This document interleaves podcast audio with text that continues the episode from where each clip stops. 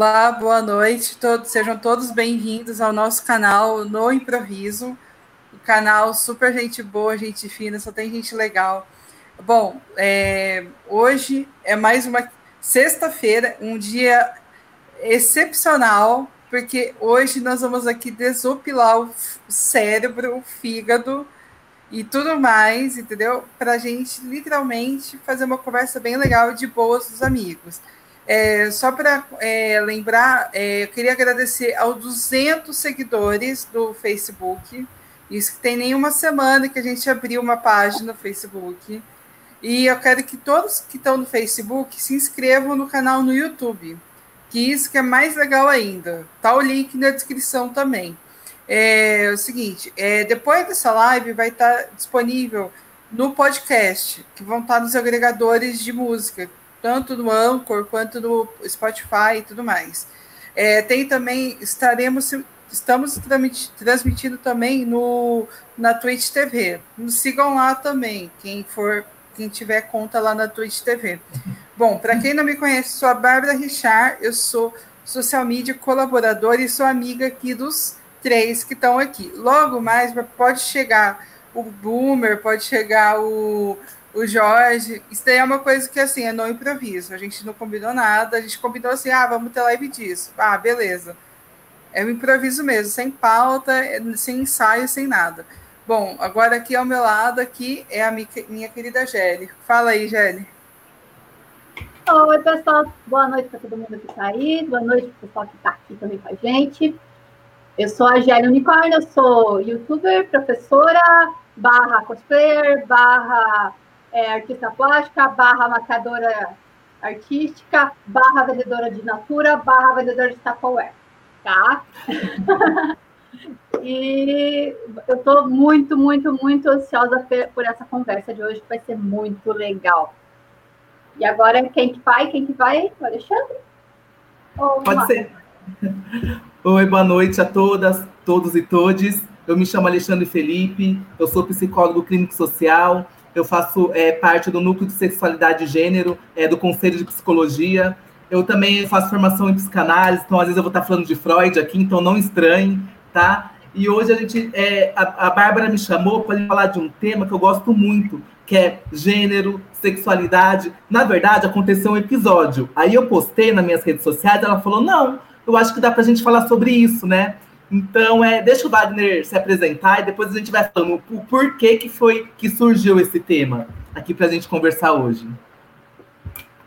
Então, galera, beleza? Boa noite para todo mundo aí. Eu sou o Wagner Alves, sou cosmaker, né, de é, capacetes e armaduras de série japonesa, é o que eu faço atualmente. Eu era metalúrgico, né, vim da área de metal mecânica, de mecânica pesada, então trabalho desde meus 15 anos aí nessa área resolvi dar uma aposentada e, e hoje estou aí, brincando de ser super-herói de vez em quando. É, a gente tem que ser muito super-herói para viver no mundo de hoje, de hoje em dia, né? Vamos combinar que não é fácil, não, né? Pois é. Xande, conta para nós essa experiência desse episódio que chegou a esse tema, que é embrulho, o embrulho vai ser rosa ou azul. É. Vamos já chegar no tema. É, na verdade, é, eu fui eu fui convidado para uma festa de aniversário, né? Na verdade, era uma festa carreata, sabe? Porque hoje em dia, com a pandemia, não dá nem para se aglomerar, né? Aí eu falei, não, ok, né? Então eu vou comprar um presente, né? Então fui na, na loja perto de casa, escolhi o presente, e aí na hora que eu fui pagar, né? Eu pedi, eu pedi, favor, tem como você embrulhar para mim? Aí a moça perguntou assim, é, mas o embrulho é para menino ou menina? Aí sabe como na hora me deu um, é, entendi. Por que, que ela tá perguntando isso? Embrulho pra menina. Embrulho tem gênero, sabe? Aí na hora eu respondi, não, é um embrulho neutro. Aí ela ficou olhando para mim, né? Aí eu só sei que eu saí da loja com um embrulho branco, brilhante, é, bem bonito. E assim, e, e, o branco representa a junção de todas as cores, né? Então, ou seja, a questão da, da, da representatividade. Aí vocês vão me perguntar assim, né? Nossa, Alexandre, mas você problematiza tudo, né? Você está problematizando um, embrulho que você foi lá, porque eu acabei postando nas redes sociais, a, o povo acabou comentando. Por quê? Porque, na verdade, quando eu, eu, eu quis é, falar e fiz é, um discurso em relação a essa questão do embrulho, eu não, eu não quero falar do embrulho em si, mas tudo que está por trás. Às vezes, tudo que a gente faz tudo que a gente é, o nosso comportamento, ele está baseado num, num, já está pré-estabelecido em normas que a gente nem imagina. Então, na verdade, eu, é, quando eu quis falar do embrulho, que o embrulho era neutro, eu quis falar o quanto que a gente está baseado nessa questão da heteronormatividade a questão da sexualidade, a, a, questão daquele gênero imposto, quando a gente é colocado em quadradinhos, tá? Não, me fala então se é menino ou menina, porque eu já tenho o, o que é posto para você. Então, por isso que nessa noite, então, é muito interessante a gente falar o que é heteronormatividade, a questão da sexualidade, a questão de, de desconstruir, né? Na verdade, a gente vai tentar entender construir para desconstruir, que é o mais interessante, né? E é muito difícil, às vezes, a gente desconstruir, porque até então, tudo que a gente aprendeu, a gente, de certa forma, entendeu que é o certo. Então, imagina agora, né? Nossa, mas eu sempre achei que, que, que era isso, sempre achei que era aquilo. Só que, na verdade, a gente vai sempre se desconstruindo para evoluir cada vez mais. Então, eu queria agradecer a Bárbara pelo convite. A G, a Gelli, né? É Gelli, falei certo, né? Eu falei, quando eu vi você pela primeira vez nas redes sociais, eu falei para Bárbara, Bárbara, chama ela, porque eu, eu só tô apaixonado por ela. Porque sabe que esse jeito, assim?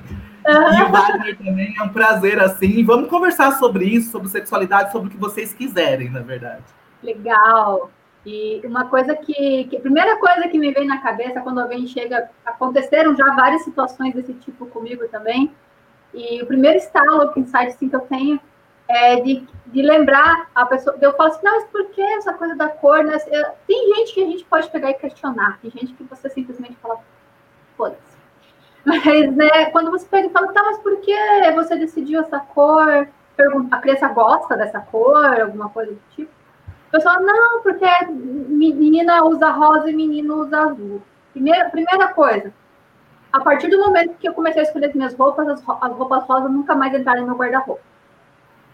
Eu não gosto de roupa rosa. Tem algumas coisas rosas, são tudo coisas que eu ganho, porque eu não compro roupa rosa, apesar de eu já ter tido cabelo rosa. Mas aí é outro, uma outra história.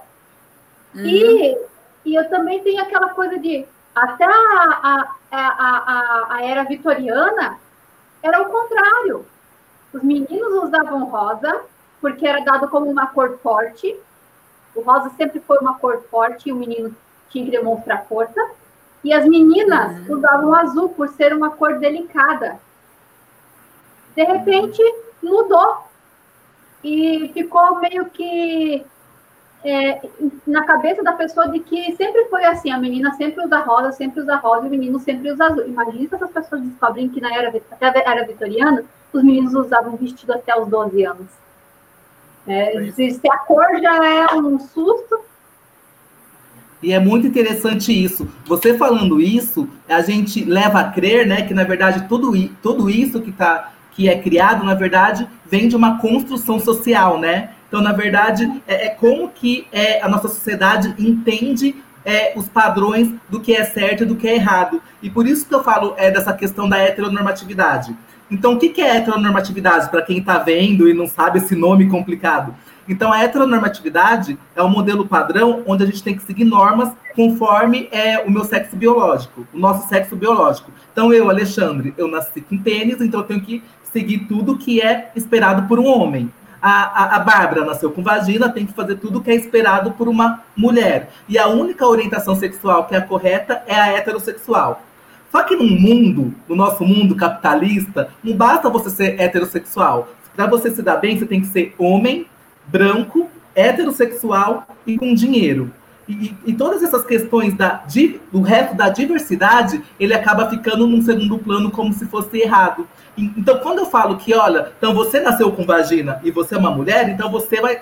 Já está descrito que você vai usar rosa. Então você que é homem, você vai brincar de carrinho e você vai. Entendeu? Então, quando a mulher fala para mim se você quer é, um embrulho de menino ou menina, olha como que ela está reproduzindo uma questão da heteronormatividade sem ela saber. Porque atrás disso tem várias outras questões, né? Tem várias outras submissões, né? Como se, é como se você nascesse já com aquela carga. Nossa, você é mulher e pronto, você vai morrer desse jeito, porque é isso para que você foi feita. Você é homem, nossa, então você é outra coisa. Entendeu? Então, olha como que. O nosso é querido é Jorge.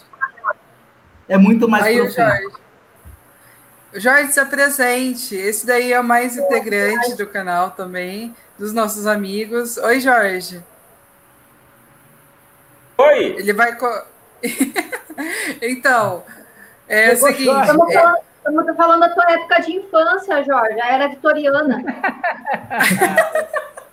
Olha o Como bullying, é? né? Como é? Ah, não, a gente está falando do, que os meninos usam rosa. Usavam não. Eu vendo aí. Agora eu vi, eu, eu fui buscar o horário e estava marcado lá 8h30, por isso que eu não entrei. Ah, tá, entendi. É que eu mesmo agendei por causa para não cair a chave de transmissão aqui no Facebook. Mas é o seguinte, o problema da, da Eu vou sair com 8 e meio, Enzo, viu? Agora Mas, fica. Mas, Alexandre, assim, Alexandre Felipe, pode continuar aí. Você estava falando aí, eu quero é, escutar você aí. Hoje aqui eu estou mais para aprender. é, na verdade, está construindo uma ideia todos juntos, né? Assim, que é bem interessante Sim. essas questões. Então, por isso que quando eu falo dessa questão do embrulho, vocês conseguem perceber que, que vai muito além, que vai todas essas questões, que tem a questão de como que a gente nasce, então a gente já está pré-determinado para viver de uma outra forma. Então, assim, e olha um exemplo que eu gosto de dar muito, né? Que a Bárbara já até ouviu eu falando esse exemplo, que sem a gente perceber, a gente já consegue ver o quanto que a gente já é pré-determinado o que está acontecendo hoje, na verdade sempre existiu, mas agora que está na moda esse chá revelação, né? Então você fica grávida, então você faz aquela festa, metade azul, metade rosa. Então, sabe, para quê? É uma festa para gente descobrir o sexo biológico da criança, né? Para ver se tem pênis ou, ou vagina. Só faltou colocar esses órgãos lá. Então, olha como que a gente está pré-determinado. A gente está pré-determinado a, a, a, a a nossa sociedade fica preso na questão do falo, do órgão genital. Então, é, quando você descobre, né, então faz uma, faz uma festa para isso, faz uma festa para comemorar. Aí quando você descobre, ok, é rosa, né, então é menina, então todo mundo fica feliz, porque indiretamente a gente já sabe o que, que essa menina vai, vai ser, como que ela vai viver, o que, que a gente vai esperar dela. E do rapaz também, né? Por quê? Porque olha como que o sexo biológico acaba definindo toda a questão de identidade. Né? Então, isso que é muito importante. Então, quando a gente fala do embrulho azul e rosa, então nasceu menina, então todo mundo vai ter que levar embrulho rosa, entendeu? Então, ou seja, todo mundo vai ter que esperar, é, já sabe o que esperar dessa menina. Só que tem uma grande questão que é o que todo mundo não percebe, que isso acaba trazendo muito sofrimento.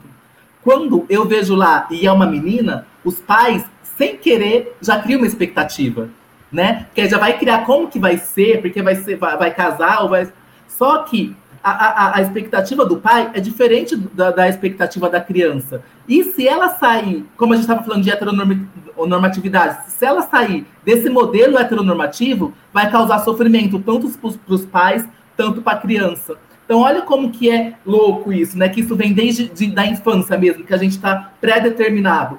Eu acho que todo mundo, na verdade, é, é o, verdade é que a, a, a pessoa poderia viver a sua identidade de gênero, a sua sexualidade de uma forma mais fluida, sabe? De uma forma menos é, me, menos rígida. Mas não, mas a gente já vai colocando em caixinhas, né, para a gente já é delimitar o que, que a pessoa pode ou não pode ser.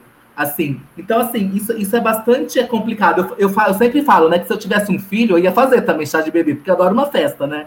Só que na hora de cortar o bolo ia ser um arco-íris. Aí eu ia fazer aquele textão, né? Porque essa criança vai ser o que ela, ela quiser. E na verdade, a gente, né? Aí o que, que acontece? A gente acaba, sem perceber, a gente acaba é, já colocando é, internamente é, ideias desde a infância e muitas vezes acaba é, sendo um adulto reprimido ou, ou, sem, ou sem possibilidade de fazer várias coisas, sabe? Freud fala Freud é o pai da psicanálise, né?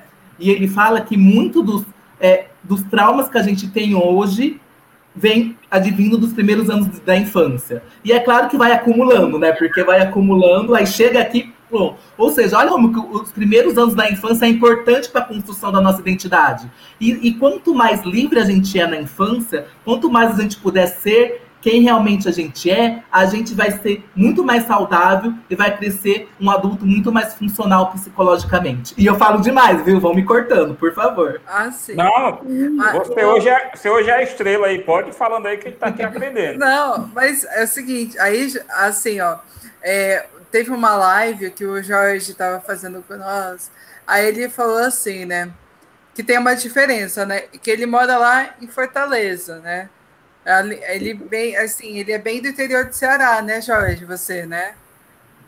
Fala aí. Não, eu sou da capital, sou de Fortaleza. Da capital, é. Então, mas assim, antigamente, assim, ó, é que existe diferenças de, por exemplo, de cores entre o Nordeste e o e aqui no Sudeste, né? Que nós somos mais a região Sul-Sudeste, né?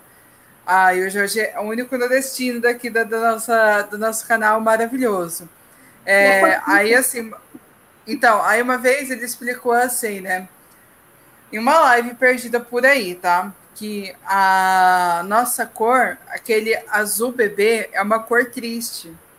Aqui é conhecido como azul bebê. Mas lá no Nordeste é conhecido como azul de anjo. Conta aí mais, é, Jorge. Não, na, na, na, verdade, esse azul que está aí no, no. Embaixo aí do seu StreamYards aí, esse azul, que é, que é, o, é o azul bebê que vocês chamam, né? Hoje, a, a, geração atual não conhece essa cor dessa forma que eu estou citando, que é azul Sim. caixão de anjo, certo?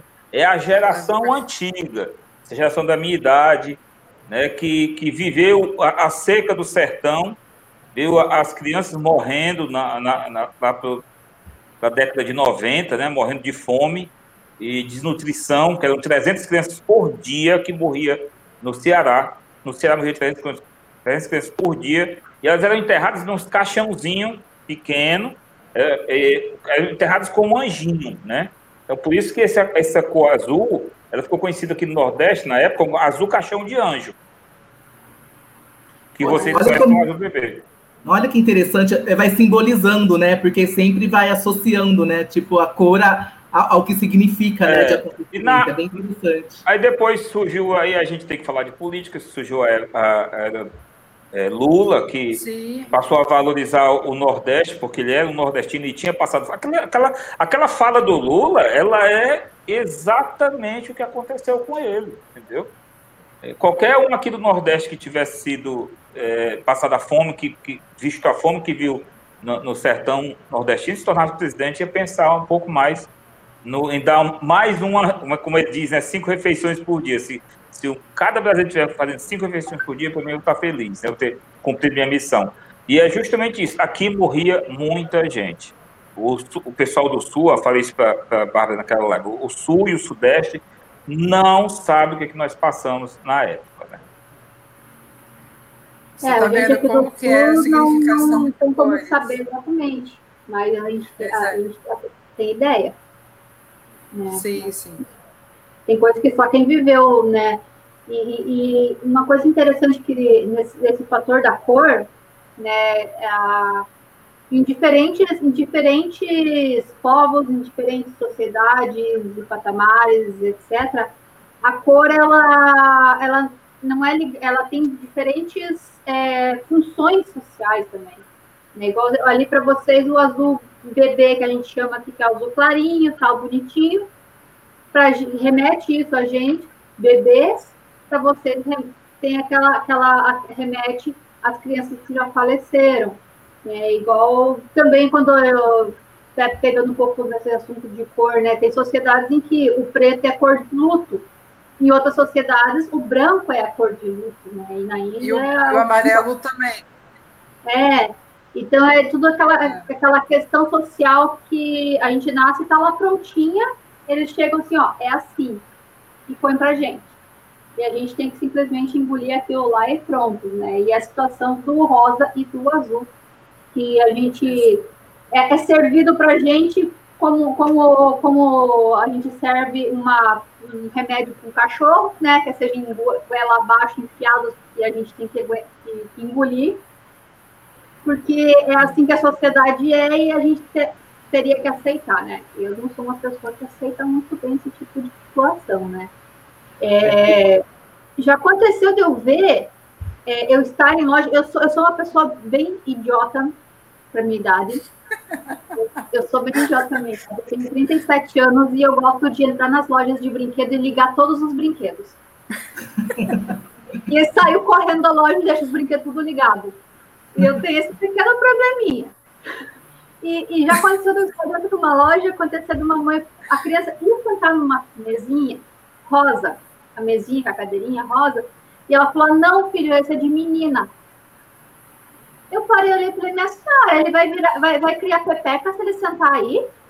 Porque, nossa, se for, não sei por que, que as meninas trans estão tendo que ir para outros países para fazer resignação sexual, né? Ela só tá dando na rosa. Olha a possibilidade. É, isso é, ah, sabe... sabe e olha como essa questão do brinquedo, né? Desculpa. Não, pode, pode. Não, pode falar.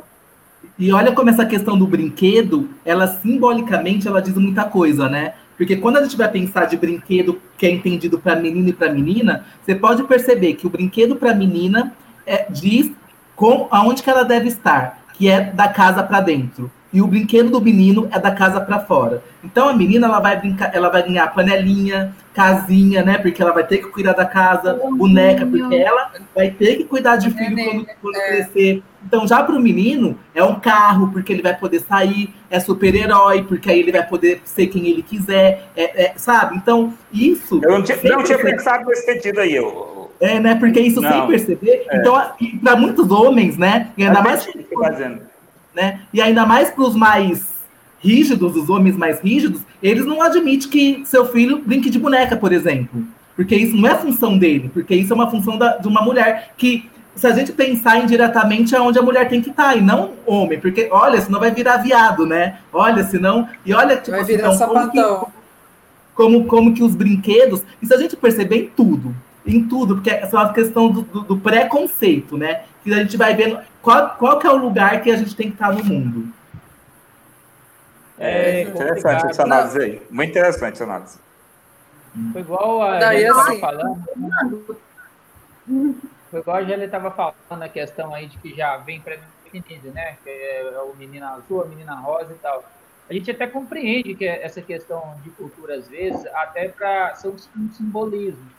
Eu não, eu não, eu não vejo erro, por exemplo, é igual é, vocês citaram, você vai fazer um chá de revelação, aí se a cor que aparece azul é menina e a cor que aparece rosa é menina. Até aí eu não vejo problema. O problema é não. é quando isso começa a, a virar um conceito é, de, de, atacar as pessoas. Igual, por exemplo, eu vejo muitas pessoas criticarem quando um homem está utilizando rosa. Eu, às vezes, brinco, zoo com isso, porque, infelizmente, eu sou da década de 70, nasci no final da década de 70 para 80, eu fui martelado na minha cabeça o tempo todo, coisas machistas, racistas, homofóbicas. Né? É lógico que eu, eu assim, consegui me livrar disso e, e ter o meu pensamento com relação a isso. Mas, ainda assim, por causa de tanta coisa na sua cabeça, você acaba escapando uma piadinha que você não queria fazer o que vai te diferenciar se você está sendo sincero ou não, você falar, pô, deveria ter falado isso, me desculpa, ou você falar, é isso mesmo, né? Então, assim, é, você tem o direito de você parar e refletir no que você fez, se foi um erro, e né, é, se redimir dele. Agora, o, o, que, o que eu acho engraçado é que eu vejo muitos caras que zoam um camarada que está utilizando rosa. Mas pelo menos aqui em Minas Gerais, principalmente na região de Belo Horizonte, tem muito é, motoqueiro, vida louca, de favela, os caras gostam de usar um tênis rosa, um capacete rosa, os caras usam. Agora, vai lá zoar esses caras, não vai ter coragem. Porque os caras é porra louca, os caras é, é, é, da vida, é traficante, é bandido. Tipo, eu tô usando a porra do roda para chamar atenção e você vai vir nos ossos para continuar na cara. O que eu acho engraçado é isso. Quando é alguém que é, é, eles sabem que vão diminuir, eles usam essa coisa da cor para diminuir a pessoa, entendeu? Sendo que o cara tem que usar, se ele está usando uma camisa cor de rosa, um tênis com detalhe cor de rosa, não problema, não tem nada a ver. Agora, quando é um camarada que ele sabe que o trem vai ser aventado, ele não tem coragem de fazer isso. Isso já mostra a covardia desses caras. Eles sabem quem que eles atacam, entendeu? É igual a questão de racismo. Os caras sabem quem que ataca. O cara não tem coragem de atacar um cara de dois metros de altura, parte para cima dele e, e sabe que o cara, se o cara reagir, não aguenta. Entendeu? Olha quantos vídeos você vê na internet, principalmente nos Estados Unidos. Tá um negro lá na fila do carro, pega um branco francino discutindo com o cara, o cara dá um soco e acaba com a briga. Entendeu? Aí por isso que os caras partem para cima de mulher, entendeu? É, partem para cima de pessoas mais fracas. É, é complicado isso. Agora, era uma coisa que era para ser uma coisa, digamos assim, normal, legal, essa coisa de uma cor definir alguma coisa, naquele momento, tipo um chá de revelação. Mas sai disso, a, a coisa extrapola, entendeu? Tipo, e é engraçado que se uma menina tá vestindo azul, ninguém zoa a menina porque ela tá vestindo azul. Ah, você tá vestindo azul? Nossa, você é maior minha. Nossa, você é sapatão. Não, ninguém fala isso com uma mulher, por exemplo. Agora, se um cara veste rosa com um detalhe rosa, meu amigo, aí, tipo assim, vem aquele, aquele preconceito, Aguenta. né? Pra, assim, é, é, ao mesmo tempo que tá denegrindo a, o, a galera LGBT, entendeu? Já vem um ataque em cima da pessoa, como, como se aquilo ali fosse uma coisa normal. Então, assim, é, é bem. Tem até uma marchinha, né? Tipo de coisa de Sim. Tem até uma marchinha de carnaval, né? É, e assim, e por que, e por que que é, é zoado quando veste rosa e não é zoado quando veste azul? Porque na questão da heteronormatividade, o que é errado é ser mulher, né? Então, na verdade, você pode perguntar, né? Quando um cara ele, é, é, ele faz alguma coisa fora do seu padrão, que, que é, do que, que ele é chamado? Ah, você é mulherzinha, né? Então, esse você é mulherzinha, ou seja, você é um ser inferior. É, né, na comunidade LGBT, é, até dentro da própria comunidade, é, os gays que mais sofrem preconceito são os gays afeminados. Por quê? Porque os gays afeminados, é, esse afeminado é, é, na verdade, está relacionado à fêmea, que está relacionado à mulher. Então, por que, que ele sofre mais preconceito? Porque, de certa forma, é como se ele quisesse ser mulher. Aí o homem vai pensar, como? Você nasceu homem, você nasceu todo poderoso, você nasceu com um pênis, com um falo, e você quer ser mulher? Então, por isso que esse... É... E eu falo isso de uma questão inconsciente, tá? Não é uma questão tão consciente assim. Então, por isso que eles são os mais atacados. Por quê? Porque ser mulher é, é, é de uma posição inferior. Tem até estudos, quando a gente vai falar, vai estudar da questão da mulher, que na verdade falava que não existia mulher, era tudo homem. A mulher era como se fosse um homem é com defeito, sabe? Com sexo atrofiado. Olha que pensamento, né? Porque o homem tá tão acima, né? Então, por isso que é essa questão da heteronormatividade, né? E essa questão de que se for tudo que é voltado para o feminino, você vai ser zoado. Uma mulher, ela não vai é, se sentir incomodada de sair é, de mão dada com uma amiga. Né? Elas até adoram, né? Vão no banheiro juntas, né? E ficam meia hora no banheiro que a gente não entende, né? É, no, na balada. Não conta para todo mundo, tem uma mesa de pipolinho lá dentro. Ah, é. Mas é, agora, homem não, né? Homem, por exemplo, na minha família, a gente tem um costume de primo, sabe? São héteros a maioria. A gente se vê e se beija sabe? Nossa, isso já causou estranheza quando conta as pessoas falam, mas como assim, né? Então, por quê? Porque não, é, homem não está é, preparado para demonstrar afeto, não está preparado para chorar, não pode chorar, não, não pode é, mostrar fraqueza. Já a mulher, né, ela, ela, já tem esse papel que, que a sociedade impõe que ela pode ser a fraca porque tem um homem, né? E, e, e é bem interessante essas questões. E quando é o, o Jorge falou dessa, dessa questão de preconceito, né? Porque, na verdade, muitos homens, né, quando a gente é, ainda mais antigamente, né? Sim, tinham piadas é, homofóbicas, racistas, porque né, era bem mais complicado.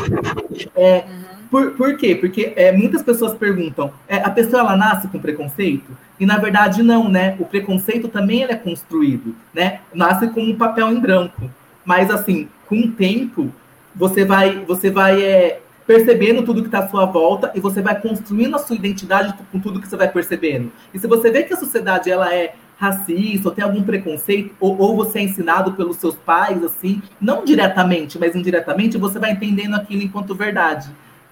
E o Jorge falou.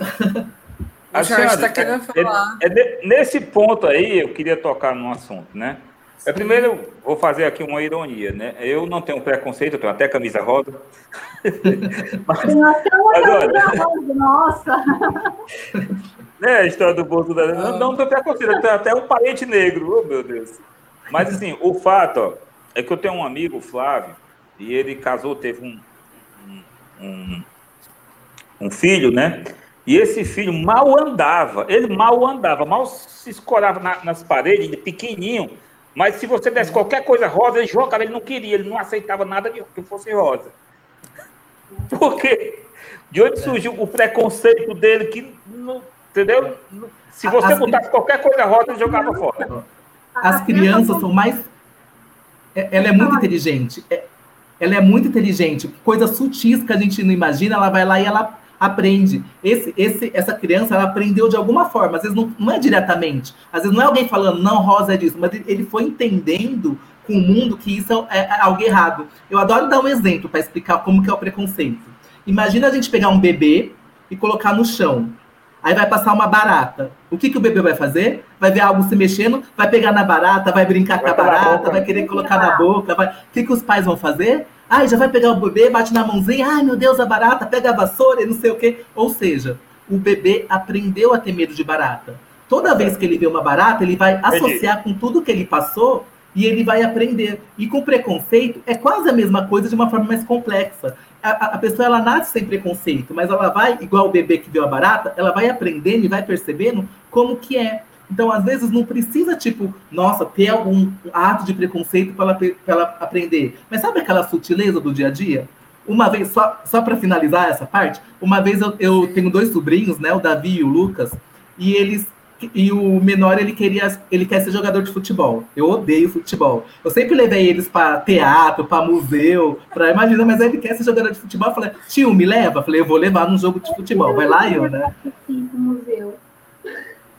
Aí eu cheguei lá, eu cheguei lá no campo de futebol, né? Aí eu sentei na arquibancada com eles. Aí eu percebi que toda vez que o goleiro do time adversário relava na bola, todo mundo gritava algum nome que eu não estava entendendo.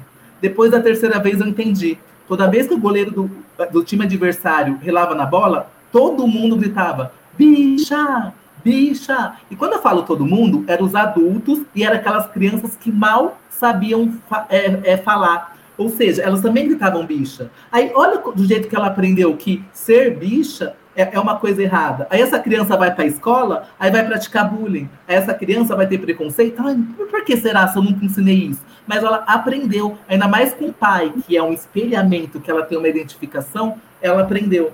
Aí eu só virei para meus sobrinhos, né? Falei assim, ó, vocês estão prestando atenção no que está acontecendo? Eles, tô, tio. Ó, presta, presta bastante atenção para vocês aprenderem como não deve ser. Presta atenção, porque é isso que você não deve ser. Ou seja, olha como que foi aprendida a questão do preconceito. O pai não chegou, tipo, falou para ele, ó, ser viado é ruim. Ou às vezes até fala, tem muitos pais e mãe que fala, né? Mas, mas assim, nessa questão de uma coisa, de um comportamento externo, a criança entendeu que aquilo é errado, né? E olha que. E, e, e, e nossa, até gaguejei. E nesse comportamento, a criança vai entender que não pode usar rosa. A, a, a mulher do caixa vai aprender que o embrulho, se for de menina, tem, não pode ser azul. Entendeu? Então, olha como que as coisas. E, e isso causa o quê? Sofrimento. Porque, na verdade, uma cor, uma cor é só uma cor. Né? É, a sua identidade de gênero e a sua orientação sexual é você que exige, exige porque não é uma opção, é uma, é uma questão de desejo. Mas isso vai acabando é, é, causando sofrimento e vai colocando a gente em caixinhas, né? E, e, hoje, muitas das questões que aparecem na clínica, por exemplo, é a questão da sexualidade. Mas, Alexandre, essa história de, de o homem veste azul hum. e a menina veste rosa, isso, isso tem alguma diferença em outros países do mundo? Em todo o mundo existe esse, esse, essa definição? Não, tem diferente. É, depende da construção social, né? Então, na verdade, em outro país vai ser, vai, vai ser uma outra cultura, mas pode ter também algumas influências que vai ditar o que, que é certo por um homem e para uma mulher, não necessariamente a cor. Né? Mas, por exemplo, tem, tem países que, que eles usam é, saia, né? Então, ou seja, ah, e para eles isso é coisa de, é, é coisa de é, Normal. Cute, né? É normal, então assim, mas vão ter coisas, então assim, é, é bem cultural mesmo, né? Sim. É. E assim, ó, só para colocar no contexto, é, desculpa, Jorge, eu, eu, vou contar depois que o Jorge falar é, o que, que eu comentei no post do Aleixo. Fala aí, ô, Jorge, fala aí. Não, eu só ia fazer um comentário que eu acho que às vezes o, o, o preconceito ele, ele esbarra em alguma coisa na personalidade da pessoa, certo? Por exemplo, quando eu tinha meus. Acho que eu tinha mais ou menos uns 10 anos, eu era criança, criança mesmo. E alguns amigos tinham, assim, o costume de zoar com os, os lixeiros, entendeu? Então criou-se uma frase naquela época que, quando o caminhão passava, o cara gritava urubu do governo, né? Que é um preconceito com a, com a, a, a cor, né? E e com a, eu acho que devia ser com a cor. Eu sei que chamavam o urubu do governo, não sei, não sei se também pelo fato de recolher o lixo, né? Mas eu me lembro que eu era muito pequeno, porque eu me lembro assim muito vagamente dessa cena, onde eu fui experimentar fazer isso, entendeu? Então, quando o caminhão do lixo passou, eu gritei, urubu do governo! E eu me lembro até hoje, com dor, a expressão do lixeiro, quando ele se virou para mim aqui, ele baixou a cabeça. Até hoje eu sinto a tristeza nos olhos dele. Então, nunca mais eu fiz isso. Nunca, nunca, nunca, nunca. Então, eu acho que muitas vezes o preconceito está na personalidade da pessoa. Naquele momento, eu construí minha personalidade. Entendeu? Nesse sentido, nesse sentido, né? Muito antes de eu saber escutar o que era racismo ou não era racismo, eu acho que eu senti foi a, a dor do outro, né? Mas olha que interessante, antes, antes da Bárbara falar, você falou uma coisa muito interessante, é que você conseguiu olhar para o outro. Muitas vezes, quando a gente está falando de preconceito, a gente está fazendo discurso de ódio, a gente não olha para o outro, a gente só está preocupado com a gente mesmo. Então a gente não vai ver, para a gente não importa o que o outro está sentindo, o que o outro está falando, né? Na verdade, é o que eu estou falando, né? Então, você, tipo, você conseguiu, nesse momento, se colocar no lugar dele e olhar e ter uma receptividade que muitas pessoas não têm. E na verdade as pessoas elas estão mais assim voltadas para si mesmo. Até em discurso, ainda mais nessa polarização, você pode perceber. Quando há dois discursos bem é, fortes e incisivos, ninguém está escutando o outro. A pessoa só está ninguém está escutando o outro, só está esperando a vez dela de falar. Uhum. Né? Então, então assim, esse olhar para o outro que você teve é o que a gente tem que ter hoje em dia, né? Porque senão as pessoas elas acabam adoecendo e não conseguem olhar a dor do outro, que isso é muito desuma desumanizado. Sim, sim. Vocês querem saber o que eu comentei no post do, do Alexandre? Quando ah, ele começou a ter esse dilema? Eu falei assim, Alexandre, pede para ela embrulhar no papel. Assim, eu falei assim, minha filha, eu tô comprando um brinquedo eu não estou comprando vibrador. Então pode colocar, tem papel de pão, meu filho. Não tem problema. Aí entra no outra pergunta isso daí. O que, afinal, o que é brinquedo de criança? Dois, o que são brinquedos para menina e para menino? Fala aí, Alexandre. O, o, brinquedo é muito importante, né? Até para o desenvolvimento da criança, porque é, a gente mexe com o lúdico, né? Com a imaginação, com a criatividade. Por exemplo, quando eu, eu atendo na clínica uma criança, eu não vou chegar para a criança e vou sentar e falar, e aí, qual que é o seu problema? Conta o que está passando aí na sua cabeça.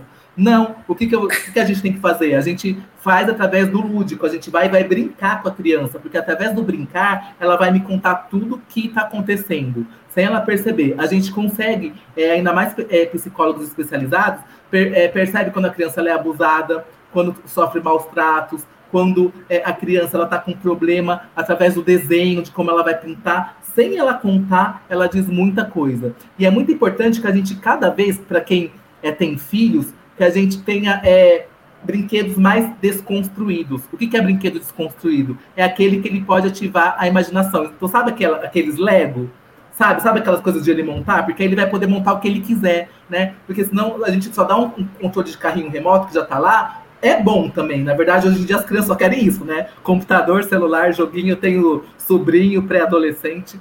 Entrega assim, um Lego para ele, se ele quiser montar um carro, ele quer um carro. Se ele quiser montar uma boneca, meu amigo, deixa ele montar a boneca. Deixa ele montar, assim, ele pode montar o que ele quiser. E olha que, que, que ótimo, porque ele vai aguçar toda a, a sua criatividade, né? Ele vai abrir o seu leque. Agora, se você dá já um brinquedo construído, ele só vai fazer aquilo que o, que o brinquedo dá. Então, é muito importante essa questão da, do lúdico, né? E essa questão do brinquedo. E, e eu vejo que muitas vezes as crianças elas estão adultizando, né? Hoje em dia, né? Até as, a, os pais, né? Coloca já sainha de, de adulto, tudo, sabe? Olha como que já está é, já tá tornando é, adultas, é, adultas pequenas, né? Então, assim, é importante essa, essa questão da criança dessa questão da criança poder ser criança, é, ver coisas de criança, sabe? Porque isso vai é, interferir na construção dela da identidade, né? Porque senão a gente acaba pulando processos, né? E sabe o que acontece? Aí vai pulando processo, tem muitas, principalmente, é, eu vejo alguns homens hoje em dia, que eles pulam o processo da adolescência, casa cedo, depois separa, aí é um leque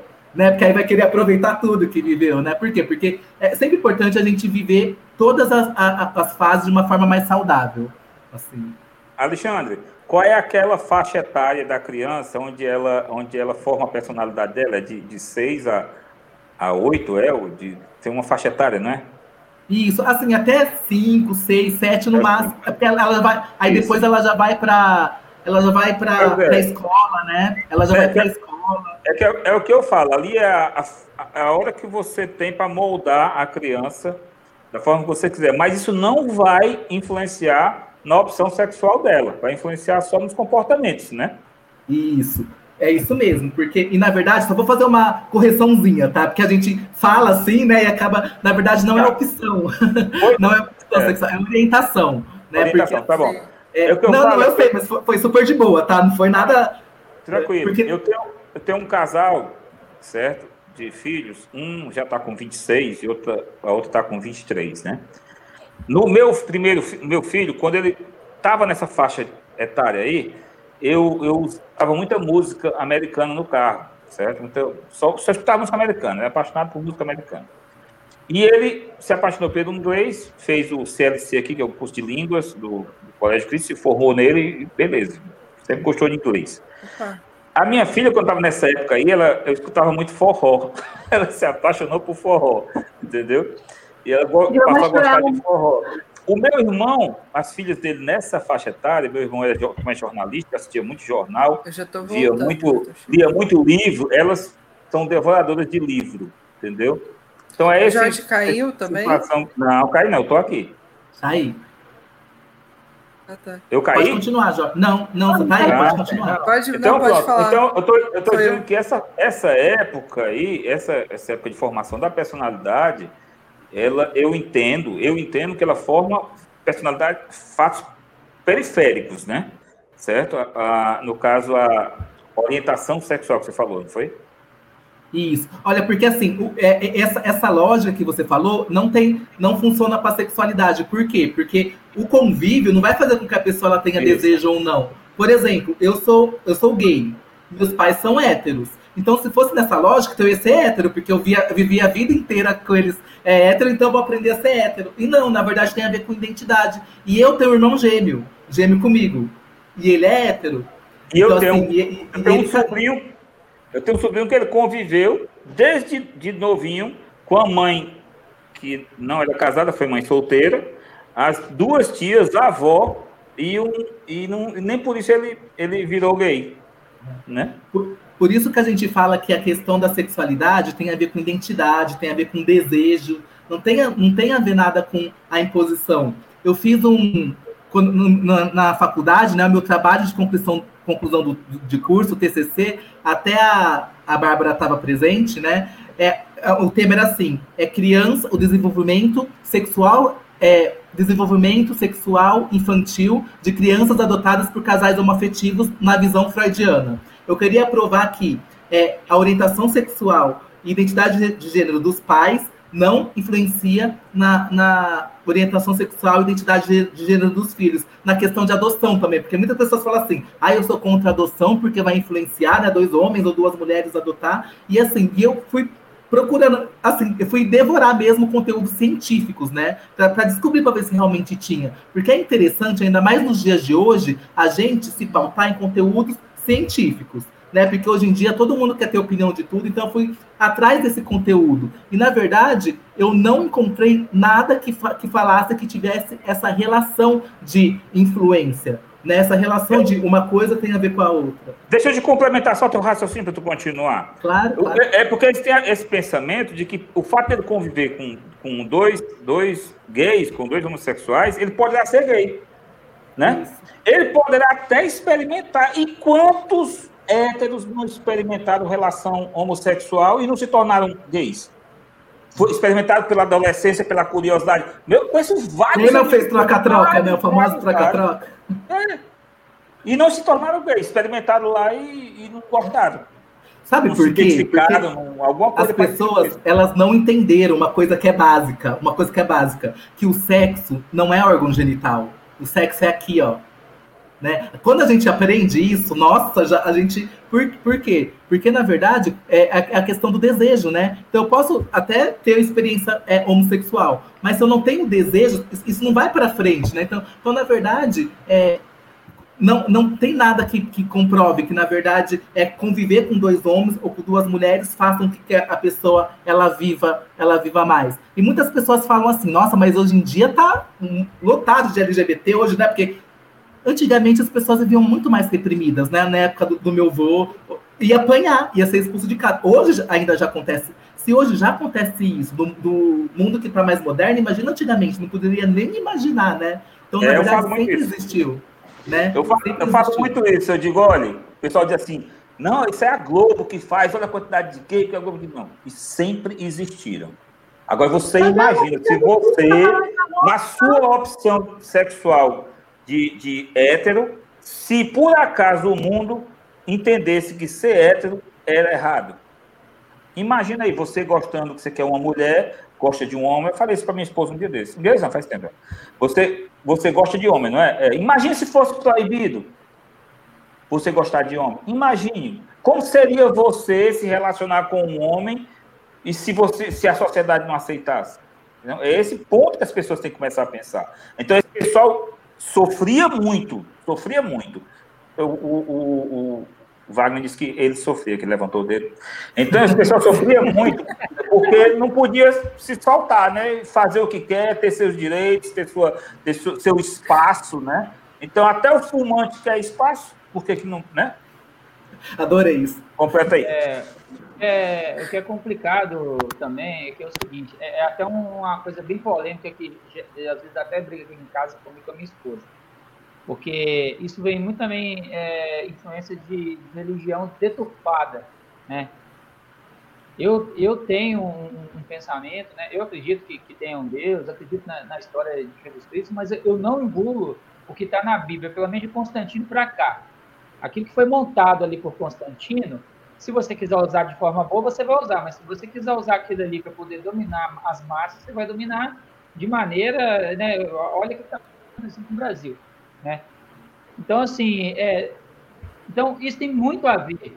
Se vocês olharem é, a história antiga, milhares de anos atrás, vocês vão ver que tinham muitas tribos que as mulheres lideravam. As mulheres é, é, é que eram, digamos assim, é, líderes em muitos aspectos ali e, e às vezes tinham seus espaços ali.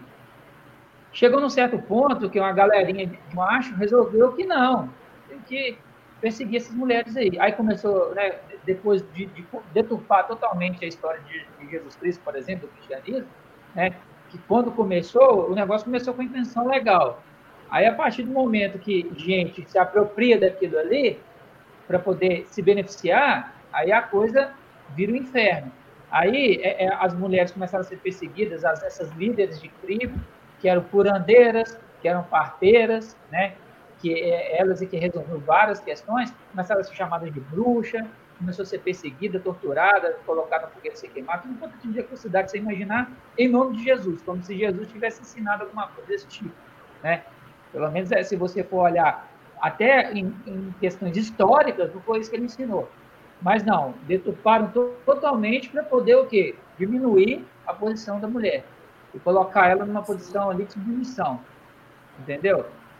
É o que eu sempre falo, é uma escolha de cada um. Se uma mulher ela quer casar, ter tudo, cuidar da casa, é uma escolha dela, ela tem liberdade dela para fazer aquilo. Se ela quer ser independente, e é o que eu, pelo menos com toda mulher adolescente que eu falo, é o que eu vou ensinar para minha filha, ser independente, não depender de homem, é uma escolha dela. Até para ela ter condições de, se caso ela entrar no relacionamento, ela não sofrer nenhum tipo de abuso. E saber sair dele, não depender do cara financeiramente, pelo menos. Entendeu? Então, assim, e essa questão também de, de homossexualismo, também é uma coisa que foi muito, assim, atacada por religião. Mas, no fundo, se você for ver o que acontece, Entendeu? Se você for fazer um expose desses caras, velho, estão ferrados. Eu falo porque eu não tenho vergonha de falar. Quando eu era adolescente, eu não saía da zona boêmia de BH. Eu ia muito lá. E o que eu encontrei de evangélico, católico, espírita, e tudo quanto é tipo de gente que condena esse tipo de coisa e me viu e saiu correndo, não dá para contar em 100 dedos. Entendeu? Se você for na, na região da Pedro II de Belo Horizonte, onde tem muita travesti, você pegar a placa dos carros ali, meu amigo, você só vai ver o cidadão de bem. Entendeu? Que fala mal de gay, fala mal de. Entendeu? Fala mal de muita gente. Dá uma de eu sou machão, é isso, ah, é Deus, é não sei o quê, você tá errado, você vai pro inferno. Mas ele vai lá e faz escondido. A hipocrisia do caralho isso. Então, é muito isso, é, é essa coisa de, de dominação dos caras que usam a religião para poder dominar as massas, criam um moralismo que não existe. Eles mesmos estão lá, digamos assim, né, porque eles falam que é errado, mas eles estão lá usufruindo isso aí escondido. E os otários aqui viram gado de, de, de, pastor, de padre. Não generalizando, gente. É uma opinião minha, eu sei é, que mas... tem boa a religião, mas infelizmente, cara, 90% da galera desse jeito. Entendeu? uma questão, uma questão da religião, assim, que se a gente for analisar, assim, o grande problema da religião é a questão do pecado.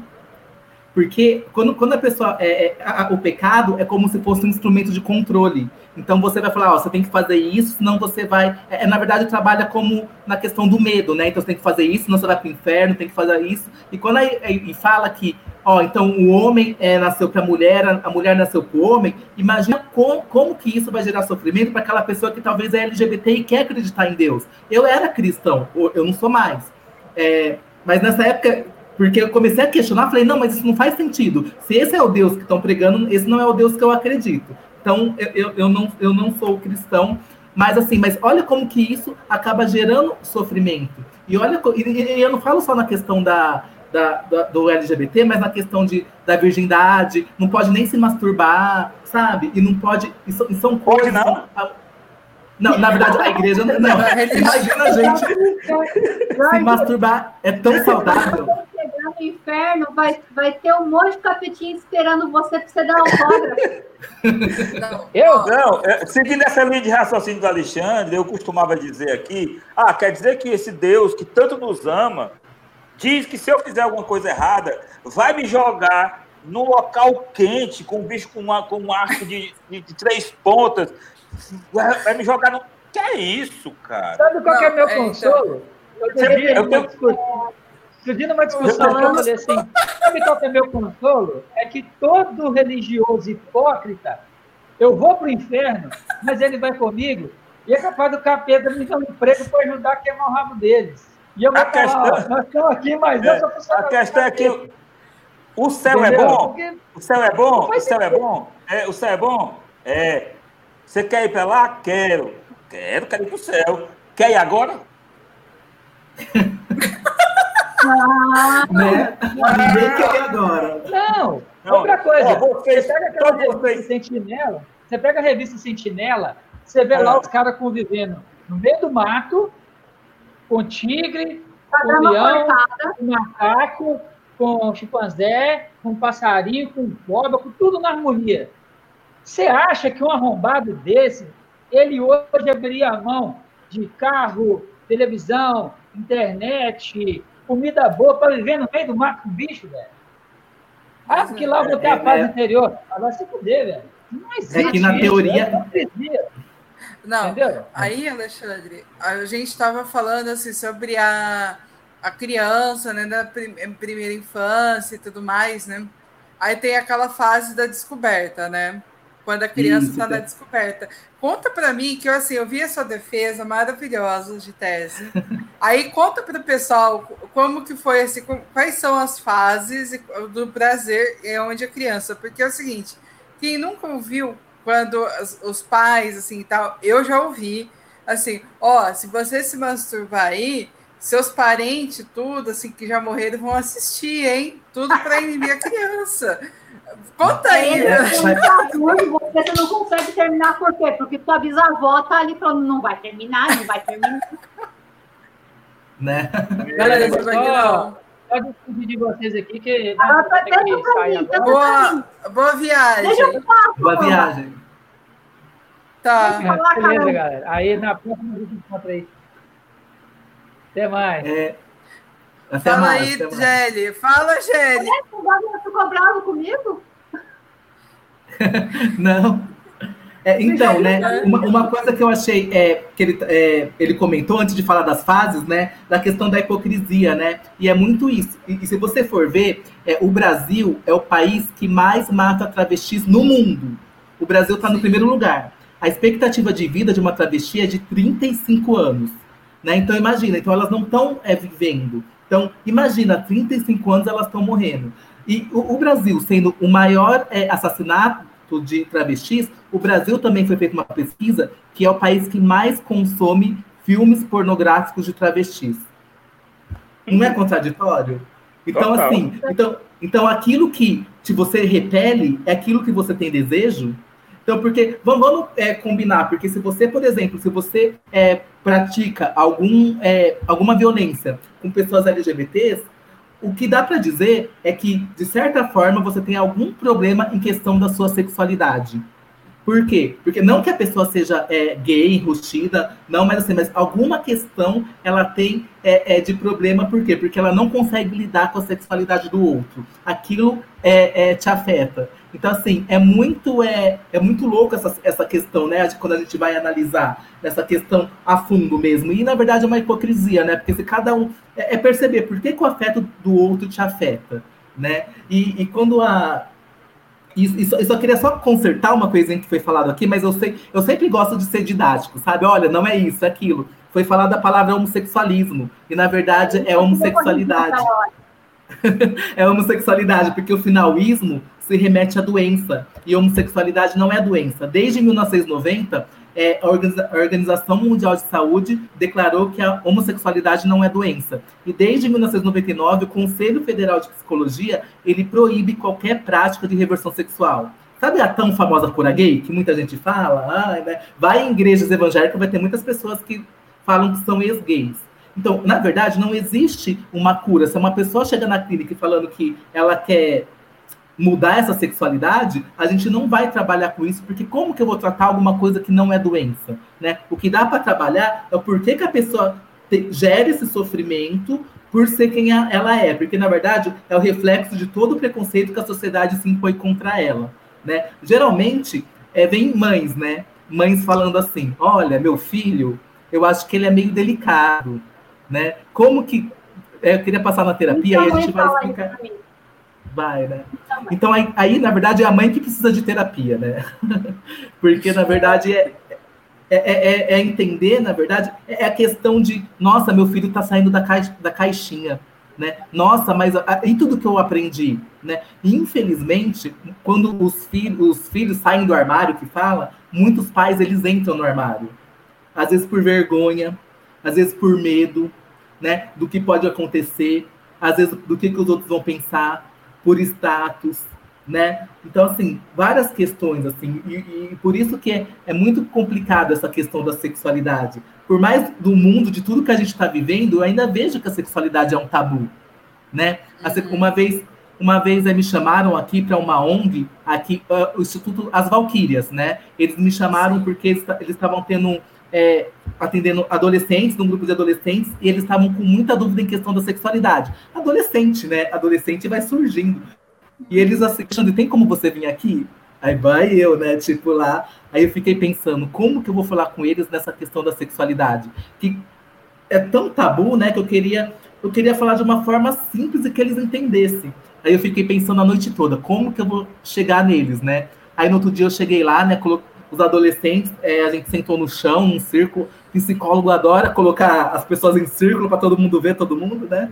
Aí eu falei, eu fui pedir para eles assim: olha, cada um vai se apresentar e vai falar a cor que mais gosta e por quê.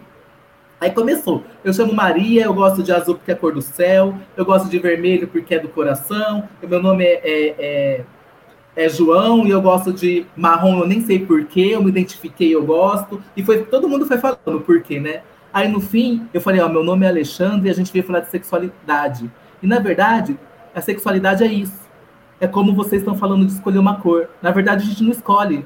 A gente nem sabe por que a gente gosta de uma cor. A gente se, se identifica e a gente vai lá e entende como, como é a nossa verdade. A gente nem escolhe, na verdade, a gente é escolhido. Então, sexualidade é questão de desejo, é igual de cor. Então, é isso que você, a gente tem que pensar. Né? A gente tem que tirar esse tabu que, olha, meu Deus, né? Na verdade, todo mundo tem pênis, vagina, tem gente que tem, sabe? Todo mundo tem a sua orientação, a sua identidade, ou não, não tem, né? Mas assim. Tem gente que tem os dois. Tem, é, tem gente que são os intersexo, que tem, que tem é, é, ambiguidade genital. Então, assim, mas a gente tem que tirar, né? Então eu falei para eles, agora, a partir de agora, vamos tirar esse peso que tem, que, é de, que você aprendeu na sua casa, de sexo, e vamos conversar de igual para igual. Aí eles começaram a, a perguntar tudo que eles queriam tudo, sabe? E a gente Acho... conversou, conversou de igual para igual. Tinha menino lá que tinha um pai muito rígido e que ele estava achando que ele estava se entendendo enquanto gay. Mas o que, que eu faço? Eu conto pro meu pai? Ia ser muito inconsequente da minha parte, fala, vai, vai lá e conta. E vai lá e seja feliz. Lá, né? Conta, Só que aí. Ah, conta. É, conta. Não, eu falei, primeiro você tem que se entender né? É isso mesmo. E depois você vai ter que perceber como que é o ambiente, né? Porque na verdade uma criança ela não tem independência, né? Financeira e muitas vezes não tem nem é, independência emocional, né? Porque está transformando na é. adolescência. Então a gente tem que ter esse, esse tato, né? Ele tem, tem que ter esse cuidado. Então eu falei, calma, respira. Vamos, vamos tirar esse peso e vamos viver de uma, uma forma mais fluida, sabe? Então é isso que às vezes as crianças, que, que os adolescentes querem. E às vezes é, é só um momento, né? Às vezes é aquela coisa de curiosidade, é aquela coisa, sabe? E talvez também não, e também não tem problema de que não seja, entendeu? Mas é isso, é a questão do peso, é a questão da, do o quanto que a gente coloca. Um dos grandes é, questões que, eu, que a gente fala e Freud fala, né? Que são duas questões que a gente tenta dominar a vida toda, que é a questão da agressividade e da sexualidade. Né? O tempo uhum. todo a gente está naquela questão, né? A gente quer se colocar numa sociedade de uma forma dentro de leis para você conseguir viver de uma forma, né? E, e, e, da questão da sexualidade que de certa forma você vai é, se encaixando, né, no modelo que é que é quisto. É claro que a lei é importante, Sim. porque imagina se todo mundo fizesse tudo, né? Ia ser o caos, ia ser a barbárie. Mas a gente tem que a gente, a gente tem que ser principalmente ser autêntico com a gente mesmo, com o que a gente está sentindo, do, de, de, quem que a gente é, né? E hoje, e hoje eu gosto, amanhã eu já não gosto. E a gente vai, vai vivendo assim, sabe? Tirar esse peso, esse peso que a sociedade coloca, sabe? De como, nossa, Fala, você é o errado se você não poder viver não, o que não você é. Não, Jorge, não. Eu tô tentando falar faz uma hora. Vai lá. Desculpa, desculpa, eu não falo mais. Não, não é você, Alexandre. Os meninos estavam tentando falar.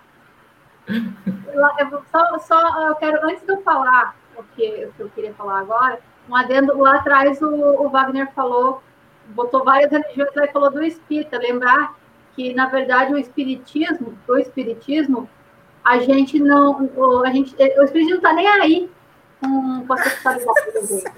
Porque a, Mas fala isso para uma criança. Não, mas a criança também não vai saber o que é ser espírita, pô.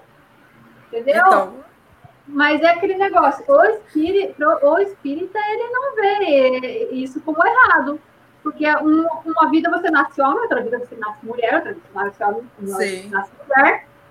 Ou seja, teu espírito ele não tem sexo. Né? Mas só, esse é só um adendo lá de trás. Né? O, que, que, eu, o, que, eu queria, o que eu queria puxar agora para essa é, conversa toda, que é nessa situação que a gente estava falando do, da, da cor, né? Do, do, do, dos embrulhos, por exemplo, ali eu fico pensando como fica se sentindo a criança que. Porque tem criança que desperta um pouco mais tarde, tem criança que desperta um pouco mais. Tem criança que você aprendeu a andar e você já percebe que aquela criança ela não está naquela caixinha. Ela não vai caber na caixinha. Igual o caso da. É um caso que eu, que eu cito é, é da Jessie, que fez resignação de sexo e tudo mais. Sim. Desde pequeno, ele era menino, pequeno era menino, mas ele queria usar as roupas da, da, da irmã. Aí se assumiu como menina, desde acho que os, nos, nos, três anos de idade já usava roupa de menina. É, é, é ela Sim. escolhia aquilo. Agora, fico, ela teve um ambiente saudável para se desenvolver, para se O ambiente dela é extremamente saudável. Lógico, tem aqueles problemas que surgem do preconceito, mas eu fico pensando numa criança que chega numa situação em que, pô, eu acho que, na verdade, eu sou uma menina por dentro, mas eu sou um menino por fora. Mas a sociedade está dizendo que eu tenho, como eu sou um menino por fora, eu tenho que usar azul, eu tenho que gostar de futebol, eu tenho que brincar de lutinha, eu tenho que bater nos outros meninos, eu tenho que ser briguento, catarrenta, etc, etc. Mas eu não gosto disso. Então eu fico pensando como é que a cabeça da criança dela pegar as coisas de menino porque é imposto a ela, mas lá por dentro ela queria pegar as coisas de menina, sabe? Eu acho que isso é, um, é uma coisa que deve mexer muito com o psicológico da criança. E eu vejo, já quando... vi muito aluno meu em sala de aula ser diferente do que é no dia a dia, porque em sala de aula comigo eles, eles ficam mais à vontade e acabam uh, expondo um pouco mais. Eu, eu, nossa, eu cansei de ouvir, de ouvir aluno chorando que queria contar para o pai, queria contar para a mãe. Para teu pai tua mãe não, não viu ainda porque não quer. Tá escancarado. Mas, mas, ó, mas os pais, a maioria, eles têm uma esperança, enquanto não, não sai da boca do filho, ele tem uma esperança, sabe, de salvação. Parece que. Porque, na verdade, não quer aceitar, né? E, e, não, e não quer aceitar. Então, por exemplo, é, nessa questão da, da criança trans, é uma, é uma loucura, porque imagina dentro dela, na verdade, igual é, nasceu é menino, mas se, se vê enquanto menina, na verdade, para ela, ela sempre foi uma menina. Por mais que todo mundo fale, fala, não, eu não estou entendendo. que tá, ela, ela nasceu como se fosse no corpo errado, tem um pênis, tem aqui, o, o, mas não é isso. Então, já é olha o tanto que é difícil. E no caso da Jessie, né, que ela teve toda essa. essa mas é uma, ela é uma privilegiada. Porque imagina, hoje Sim. eu duvido a maioria dos pais não vão. Se, se se o seu filho de três anos falar que, que é uma menina, vai levar para o psicólogo, vai dar remédio, entendeu? Porque não, como assim? Ai, e, e, é muito complicado. Assim, o meu fazia uma festinha de aniversário da Lady Gaga. que maravilhoso, oh, né? Assim, e muitas ó, pessoas, só, só para concluir, só para concluir. E, muito, e nesse processo de transição, muitas pessoas elas não conseguem se entender. E eu vejo muitos relatos que, por exemplo, para chegar na transexualidade, a pessoa passa pra, pela homossexualidade. Então, por exemplo, um, um, um rapaz né, nasceu com, com sexo é, biológico masculino, ele, ele vai passar sendo um gay para depois se entender enquanto mulher, porque tem esse processo, entendeu? Como, então, às vezes, é muito difícil, é muito complexo essa questão. E, e até na questão que é do dia a dia mesmo, igual, por exemplo, eu sou gay e eu tenho meu irmão, uhum. que ele é hétero. Eu sempre me entendi desde criança que eu era diferente.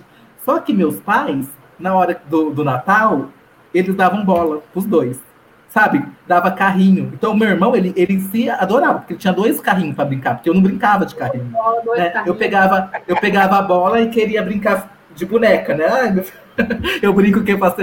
Mas assim, por quê? Porque é, é tão natural, né? Já, já, igual que a gente fala de brinquedo, tá, já tá pré-determinado, é isso que vai querer, é isso, sabe? Que acaba gerando um sofrimento para a criança.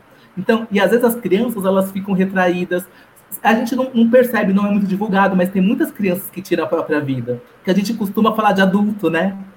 De adulto, mas a gente pois não é. vê criança, mas criança, automutilação, você que trabalha na escola, vocês, a, a questão de adolescente com automutilação é muito preocupante. Tivemos né? um surto de automutilação há uns três anos atrás. Cabaleia Azul, né? Começou, as outras ficavam tristes por aquela criança e faziam também para tentar, porque elas, era como se ela tomasse a dor para ela. E de repente eu, eu, percebi que eu tinha uma sala com 40 alunos em que no, 90% se automutilava. Nossa. E, e às vezes eles estão passando por uma fase tão difícil que você se cortar tá tão difícil que você tem que se cortar para se mostrar vivo, sabe? Aquela coisa, porque eu, eu quero ver até onde que eu vou, sabe? Eu, te, eu tenho pacientes que quando briga com o pai e com a mãe, é vai, na, vai no banheiro e vai se cortar porque fala, não tô aguentando, eu quero sentir outra dor, porque essa dor que tá dentro de mim, sabe? Então, assim, né? é bem complicado. É, assim, ó, um dia eu quero, assim, ó, eu quero uma, mais duas lives com você, Lê, que é seguinte, eu falo demais, eu né, gente? Falar, não, não, é que é o seguinte, são dois assuntos que a gente colocou na agulha aqui, que é sobre é, intersex, né, quando é aquele famoso hermafrodita, viu, Jorge? Mas não é hermafrodita, chama intersex. É quando nasce com a pepeca e com o bibi. O pio e a pepeca tudo junto. Tudo é, junto. E tem outras coisas também, não só com. Todo mundo é. com dois também. Todo mundo tinha que nascer com dois. Olha só que Sim. Mas sabe o que é o pior tem... na questão do intersexo? É que eles mutilam, os médicos mutilam, eles, eles não deixam os dois na maioria das vezes. É, que é uma luta. Não escolher, né? É. Não, o pior é que eles que escolhem. Muitas vezes eles Sim. escolhem, eles, eles veem lá o biológico e que hoje a luta dos intersexos é para que deixe que as, que as crianças vivam do jeito que tá, sabe? Porque, na verdade, mutila e às vezes a identidade era outra. É uma loucura, a gente pode conversar sobre isso. Sim. Não, isso né? daí é interessantíssimo. Tanto é que a gente pode até chamar a tua, tua, tua, tua professora, né? A gente até pode. O que você acha? Aí, é, tem, é, é tem a, a Thaís, a Thaís, que ela é presidente é da ABRAE, né, que é a Associação Brasileira Intersexo. Sim. Então ela vai ter muito mais mas... condições de falar do que eu, porque assim, ela vive, Sim, ela tem não, um mas filho estar junto. É, ela teve um filho intersexo que faleceu e ela tem um livro, um livro, sabe, sobre isso. É linda a história. Sim. É que assim, a identidade de gênero foi... também isso é interessante de se, de se conversar, né? Tirar as dúvidas da identidade de gênero.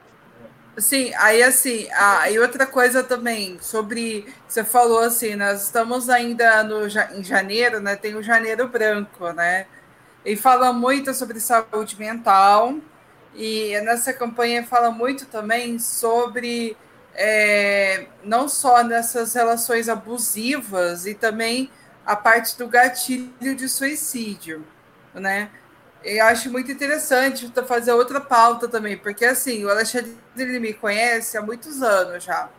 E ele me conheceu em todas as fases, até uma fase que eu tive um namorado suicida. Essa foi a fase mais punk, cara. Foi assim, ele me. É, Gélio, eu tive um namorado que assim falou assim: ah, eu te amo, vamos namorar, vamos. A gente ficou uns três meses no rolê e o cara se matou. Caralho! O problema. É, então, aí eu os que ameaçava. Não, não, e, e o Alexandre conhecia o André. Então, assim, é uma coisa assim que. Aí a gente vai falar sobre o, o, o perfil do suicídio, mas o Alexandre é muito bom isso daí também. Ele fala com essa calma maravilhosa. Entendeu? É a questão, sabe, a grande, a grande questão, só para. Eu acho importante falar, né? Porque Sim. hoje em dia a gente tá um caos psicologicamente, ainda mais em tempos de pandemia, né?